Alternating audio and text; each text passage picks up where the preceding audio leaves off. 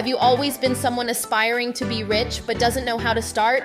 It is clear that nowadays we have a lot of videos about people sharing how they became rich and inviting, I can even say softly, forcing everyone to be an entrepreneur in other to reach the finance level he always wanted.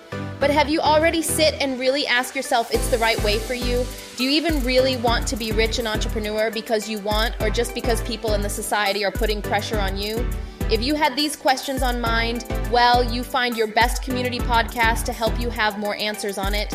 Good morning, and welcome on this podcast where you can unlock your power residing on you in other to find and reveal the best version of you. My name is Fernanda, and I am presenting Inside You podcast.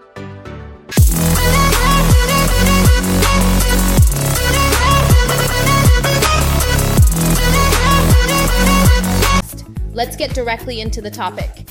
It is common that everyone wants to be the most comfortable as possible financially in order to buy everything he always wanted for him or his family or have the incredible lifestyle experience he always dreamed about, but the main problem is to know how to reach that goal. Unfortunately, on social medias like TikTok, Instagram, you will people pretending to be rich presenting you a certain type of lifestyle in order to insert in you the same lifestyle aspiration.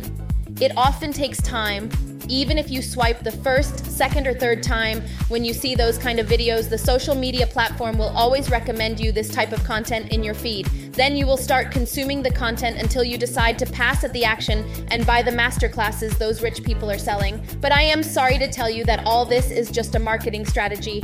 Don't fall into those weird people's stories and fake promises. Someone who is really rich doesn't have time to be often on social media exposing his life like this and promising you the same richest. They don't have time for all this. You can only find them in interviews or special business podcast where they can talk about their business stories and give some advices. The main thing I recommend to people is to follow small business owner that could help you to start or upgrade your business. They are still in the process, so you can find the different strategies they are adopting for their business in other to continue growing. They still have time to have some exchanges with their community and sometimes even have business collaboration with you. Don't always dream drastically big and want it right now. No.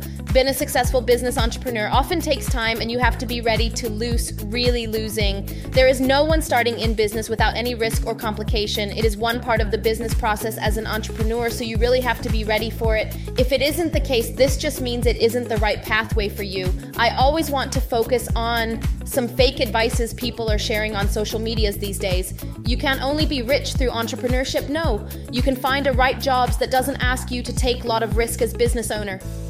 Those jobs asked you some important skills and mindset that you have to work on it every single day in your life. In this case, you can even have more money than some business owner, but with low risk of investment. Stop saying yes to all those ones saying that you have to quit your job to start your own business.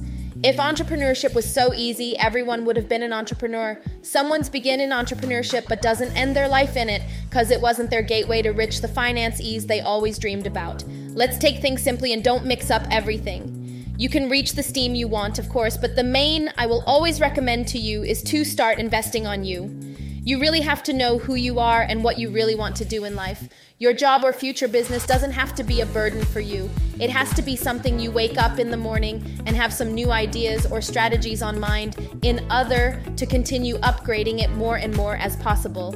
We can't just wake up and ask us some few questions on ourselves and what we want to do in future, then get the answers to start the main process. No, it often takes time. Don't be shy or afraid to try new things you think it might be good for you. Continue trying until you find yourself completely bloomed in a particular domain. At the beginning, your friends or families won't even understand what you are really doing. Sometimes they won't even believe in you, but if you know in your main heart that what you are doing is the right thing for you, just continue the process. There are a lot of points we have to talk about, both in entrepreneurship, job seeker, self development, and marketing. I invite you to follow Inside You so you can't miss the new episodes. And let's meet on the next podcast. Take care of you.